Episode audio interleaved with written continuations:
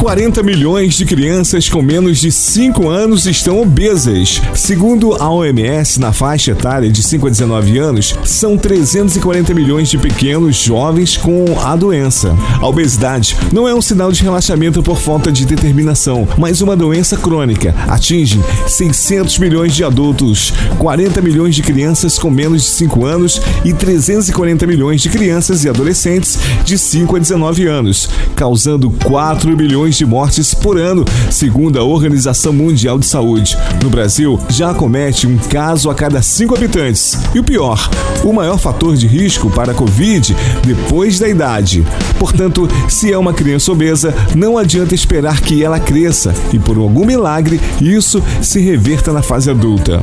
Já está provado que crianças e adolescentes obesos de se transformarem em adultos obesos. Por isso, quanto mais cedo o problema for atacado, melhor explica a médica Yara Dantas, com especialidade em nutrologia pelo Hospital Albert Einstein. Doutora Yara Dantas pode responder perguntas como como identificar se a criança ou adolescente tem obesidade crônica ou apenas está acima do peso? Então, é bem simples a gente identificar se a criança ou adolescente ele está com obesidade ou sobrepeso. Basta a gente calcular o IMC, que é o índice de massa corpórea, que é uma alternativa bastante simples e útil para aqueles pais que querem realmente monitorar o peso de seus filhos. E para calcular, o que é que nós vamos precisar? Precisamos de duas informações: a altura e o peso da criança. E a conta vai funcionar assim: você vai pegar o peso, vai dividir o peso da criança pela altura ao quadrado. E pronto, a gente já vai saber é, se essa criança está com sobrepeso ou não. E, na verdade, então, assim, um exemplo: se a criança tem 13 anos, ela tem um IMC de 21, ela corresponde um percentil de 85%. Ou seja, ela tem 85% de peso a mais de uma criança que está dentro dos padrões estabelecidos. Então, esse resultado indica, infelizmente, sobrepeso. E aí você vai descobrir, né, se ela está abaixo do padrão ou acima. Então, isso a gente precisa estar tá, é, mostrando para o pediatra e ele vai com certeza orientar de uma melhor maneira.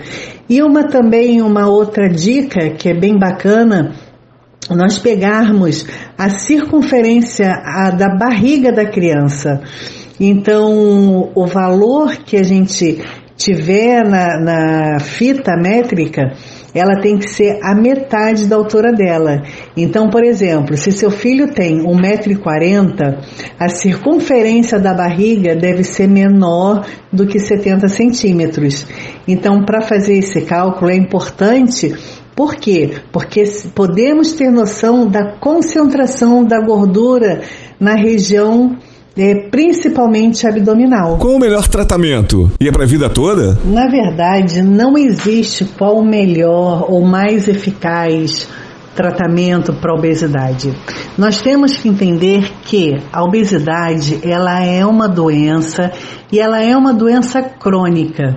Então, o que que primeira coisa nós devemos é, perceber?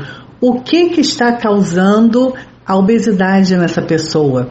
Então, se essa pessoa ela é ansiosa, se, ela pessoa, se essa pessoa é muito estressada, se ela tem alguma doença de base, insulina alta, diabetes, isso tudo vai interferir no tratamento da pessoa. Então, quando a gente se fala de tratamento para obesidade, o tratamento ele é totalmente individualizado porque vai depender das condições que, que o paciente chega no consultório, as causas que ele vai trazer, né, que está levando esse paciente a consumir mais calorias do que seu corpo gasta. Então, a obesidade é uma coisa séria, a obesidade merece ser vista com bastante atenção, responsabilidade e aí sim, nós juntos vamos indicar qual o melhor tratamento para cada paciente. Em que situações deve ser usado medicamentos? Quais? Então, Por, pela obesidade ser uma doença crônica, então nós devemos entender o porquê que esse paciente está engordando, por que, que ele se tornou obeso. Então, às vezes, o paciente é extremamente ansioso, então ele busca comida como fonte de prazer. Às vezes é o doce, é o carboidrato. Então, a gente tem que entender essa angústia, né? O que que está acontecendo com esse paciente? Por que que ele está obeso? Então, muitas das vezes a gente precisa sim tratar o obeso com medicamentos, vai depender muito, muito de cada de cada patologia. Então, se esse paciente ele tem uma compulsão alimentar, ou se é por, pela própria ansiedade, ou às vezes ele fala, doutora, eu tenho muita fome. Então, o, a medicação ela é extremamente individual, vai depender muito da queixa. Então, uma boa anamnese, né, a conversa com o paciente para você entender o que que está levando esse paciente a aumentar o peso. Como manter a forma depois da conquista de peso ideal? Algumas mudanças elas devem ser mantidas para poder manter o peso que foi conquistado, né?